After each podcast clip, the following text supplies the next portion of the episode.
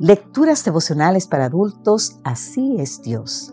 Cortesía del Departamento de Comunicaciones de la Iglesia Adventista del Séptimo Día Gascue en Santo Domingo, capital de la República Dominicana. En la voz de Sarat Arias. Hoy, 5 de enero, el Dios que trabaja.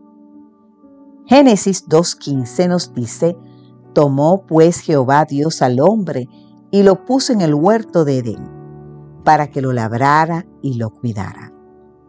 Actualmente el concepto trabajar no entra en nuestra idea de lo que es un paraíso.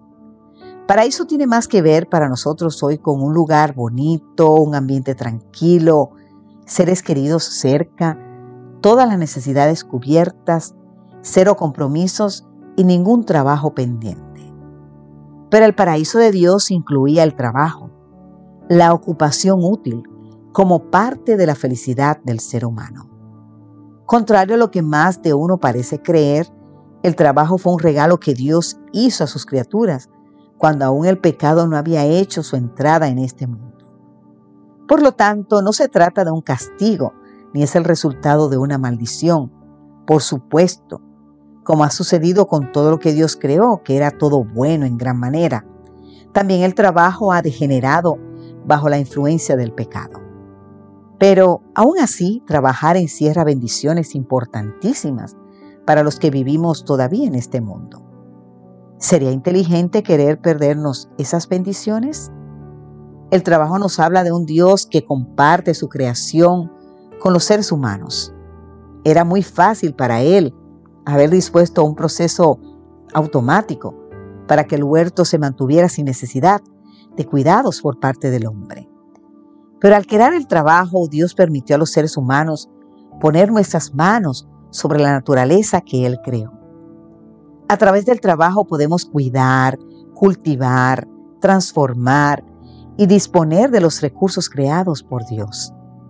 Desde ese punto de vista, cuando Dios creó el trabajo, estaba extendiéndonos una invitación a usar, disfrutar y administrar la creación junto a Él. El trabajo nos habla de un Dios de esperanza. Donde quiera que se trabaja, hay esperanza de que las cosas ocurran, cambien o alcancen un nivel óptimo. El trabajo que Dios le dio a nuestros primeros padres le indicaba que, aunque el mundo que recibieron era bueno en gran manera, podían cuidarlo y cultivarlo para hacerlo aún más glorioso. ¿Y sabes qué? El trabajo es esperanza.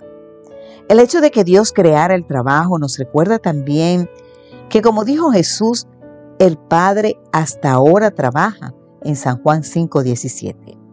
Basados en esta realidad, podemos confiar en las palabras de Pablo de Filipenses 1:6, el que comenzó en vosotros la buena obra, la perfeccionará hasta el día de Jesucristo. Resulta pues reconfortante saber que tenemos un Dios que trabaja constantemente para cumplir sus propósitos. Sabemos que somos parte de su plan y necesitamos y anhelamos su cumplimiento. Entonces, bendito sea el Dios que trabaja. Amén, amén.